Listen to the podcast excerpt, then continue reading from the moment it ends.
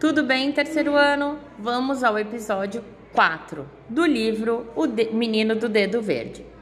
Na cavalariça, nove cavalos lustrosos, cada qual mais belo que o outro. Aos domingos, quando havia visita, instalavam os nove no jardim para ornamentar a paisagem. O negrão ficava sobre Magnólia, em companhia de sua mulher Belinha. O pônei ginástico punha-se perto do quiosque. Diante da casa, sobre a relva verde, alinhavam-se os seis cavalos groselha, raça de cavalos vermelhos extremamente raro, raros, criados pelo senhor papai, que muito se orgulhava deles. Os moços da cavalariça, uniformizados de jockey, corriam de um cavalo ao outro, com a escova na mão, pois era preciso que brilhassem também, sobretudo aos domingos. Meus cavalos devem ser como joias, dizia o senhor papai a seus jockeys.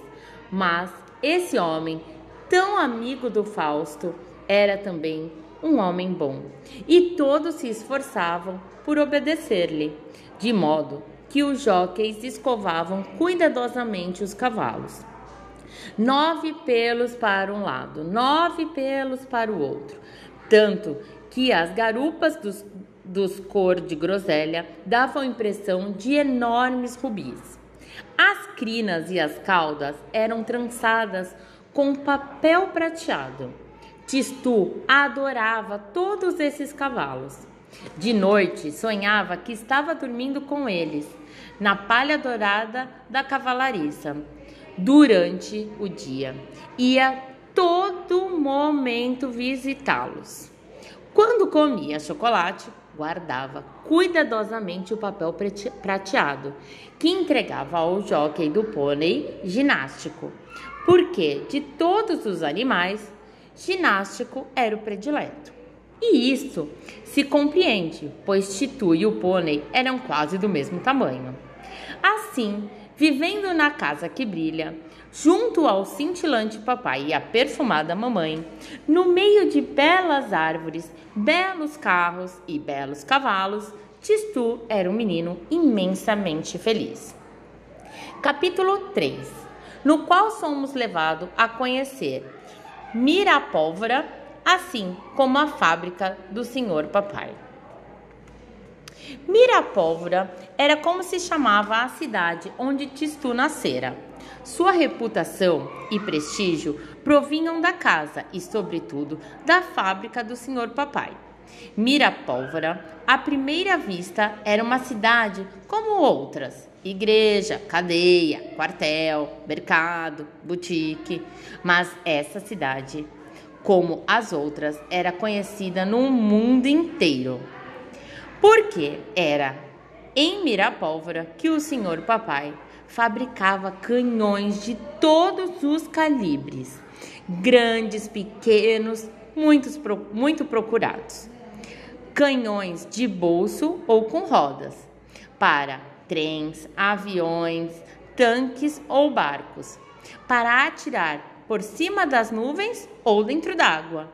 Sem falar da variedade de ultraleves para serem transportados a lombo de burro ou camelo nas regiões demasiado pedregosas, onde não se pode abrir estrada. Numa palavra, o senhor papai era negociante de canhões. Desde que se entendia por gente, Tistu ouvia repetirem: Tistu, meu filho, nosso negócio é excelente. Canhão não é como guarda-chuva, que ninguém quer comprar quando faz sol. Ou como chapéu de palha, que fica na vitrine quando chove. Canhão sempre vende, seja qual for o tempo. Quando Tistu estava sem apetite, Dona Mamãe o levava à janela e mostrava de longe, bem no fundo do jardim, para lá do quiosque onde ficava o pônei ginástico, a monumental fábrica do senhor papai.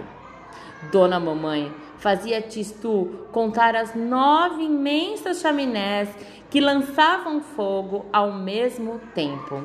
Em seguida, trazia-o de volta ao prato, dizendo: tome sua sopa, porque você precisa crescer. Um dia você será o dono de Mirapólvora. Fabricar canhões é muito cansativo e não há lugar para maricas em nossa família. Ninguém tinha a menor dúvida. Tistu ficaria com o lugar do senhor papai, na direção da fábrica, como este sudera ao senhor vovô, do rosto emoldurado por uma barba brilhante e a mão sempre pousada numa carreta de canhão, suspenso à parede da sala num retrato a óleo. E Tistu, que era um bom menino, se esforçava para engolir a sopa de tapioca. Você sabe o que é canhão? Você acha que aqui em Santos existe uma fábrica de canhão? O que você acha? Um grande beijo e tchau, tchau!